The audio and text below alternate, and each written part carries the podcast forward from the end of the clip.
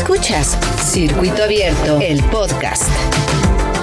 El podcast.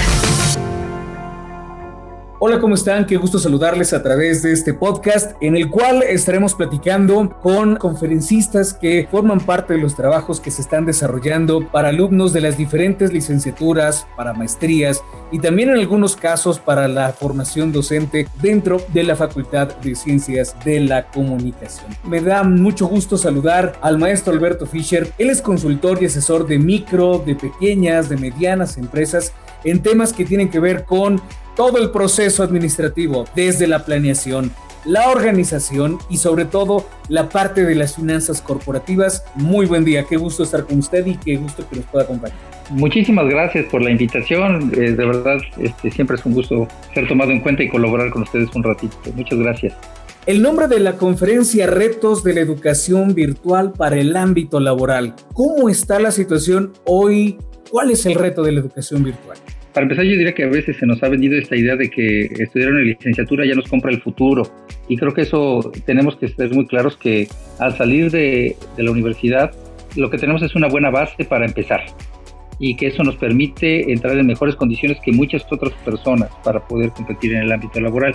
Sin embargo, que esta pandemia, esta virtualidad nos está complicando la enseñanza en algunos ámbitos, ¿no? Algunas cuestiones que podríamos desarrollar ahí en el cara a cara, en la formación de criterios, en el cuestionar al alumno, en la labor en equipo, incluso en algunas dinámicas o ejercicios que era muy sencillo desarrollar ahí, ahorita es muy complicado porque todo hay que planearlo con mucha antelación, preparar una diapositiva y la participación, aunque haya buena interacción, nos va complicando. Entonces temas muy cualitativos como las cuestiones éticas, como las cuestiones de tomas de, decisiones, eh, necesitamos que el alumno no solo piense en cómo se ejecutan las cosas, sino que entienda los conceptos que aprenda, piense en cómo aplicarlos y que voltee a ver la realidad del mundo.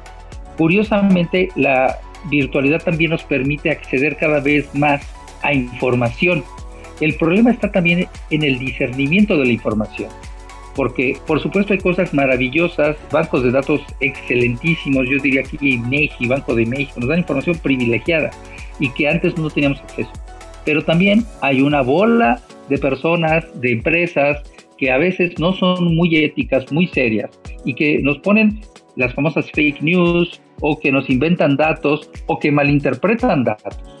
Y ahí es la necesidad de, las personas de ser críticos en lo que tomo de información y también ser muy profesionales y éticos en lo que dan a la sociedad y el cómo recuperar valores agregados que no sean solo cosas que una computadora pudiera hacer. Yo como persona, ¿qué aporto? ¿Qué creatividad? ¿Qué nuevas cosas? Esto tenemos que pensarlo en esta educación a distancia. Digamos entonces, maestro, que esta sería la línea en donde lo virtual y la realidad académica se tienen que mantener juntas esta parte formativa para que más adelante esta alumna, este alumno pueda desarrollar sus óptimas capacidades, ya sea en el mundo real o también en la parte virtual? Correcto, o sea, yo creo que nos está obligando a los académicos a tener que acercar el conocimiento a la realidad y a no enseñar un solo modelo, sino a enseñar cómo aplicamos X modelos de acuerdo a las condiciones que nos presentan. Incluso me iría yo un paso más atrás. Hay que cuestionar los modelos que hay, porque tenemos que pensar nuevos modelos ante esta nueva realidad. No puedo quedarme con los modelos que estaban funcionando. Tengo que pensar nuevos. Y si yo solo aplico técnicas, me dejaste inútil. Necesito tener esa capacidad de ver de más afuera para criticar los modelos y a lo mejor hasta para proponer algunos nuevos. Entonces, esta divergencia en pensamiento que ya ha sido forzada de alguna manera por este proceso donde la virtualidad nos ha acaparado y donde ya nadie puede hacerse a un lado, sino que todo el mundo le tiene que entrar, ¿sería la ruta correcta? Pues yo creo que sería una de las rutas, pero yo agregaría, para mí de los grandes peligros está en la deshumanización. Un profesor educa desde que se para en el salón, porque con tus actitudes, con tu forma de expresarte, con tus movimientos, también transmites yo creo que un gran reto es cómo seguir en estos ámbitos virtuales sin deshumanizarnos, cómo mantener este incremento de productividad, virtualidad, indicadores. Sí, estoy de acuerdo, pero sin que perdamos esta capacidad de ser humanos y de saber que el otro también me forma a mí. ¿Cuál sería la recomendación hoy para quienes están estudiando, para que todo lo que están desarrollando no se quede solamente en la parte virtual, sino que además se lleve, se ejecute y al final del día puedan tener un buen desarrollo como profesionistas o como profesionales? Pues yo creo que radica mucho en el que se arriesguen, en el que no se queden solamente en el ámbito de llegar, eh, aprender, contestar el examen, entregar el trabajo y ya, sino en arriesgarse a aplicar, a echar a andar, el arriesgarse a emprender. Y cuando digo emprender, no por fuerza me estoy refiriendo a abrir una empresa. A veces, a veces emprender es ser empleado para entender lo que eso implica y entender las realidades. Que se acerquen a la realidad, no que la vean desde la pantalla. Yo creo que eso es un punto muy importante para que ellos también se vean en la necesidad de aprender más y aprender cosas que no es que no las querramos dar, sino que a veces el, tiempo es limitado y las temáticas son limitadas y la realidad siempre nos confronta. Que hagan esta mezcla de lo académico con lo humano, con la realidad. Eso es lo que yo creo que les va a dar una ventaja para saber aplicar y para ser útiles para la sociedad y eso siempre se reconoce.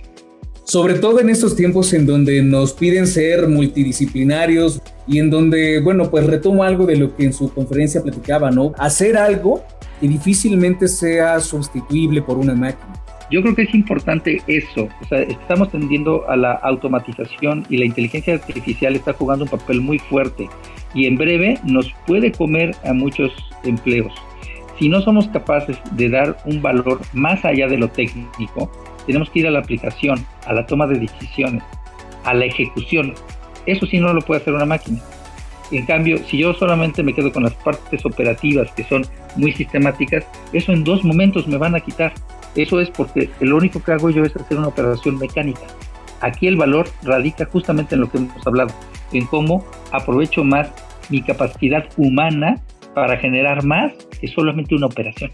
Maestro Alberto Fischer, un mensaje a los estudiantes y a la comunidad. Pues nada más que se preparen muy bien, que estas carreras son carreras que demandan a personas altamente humanas, con una gran capacidad académica, pero también con una gran ética.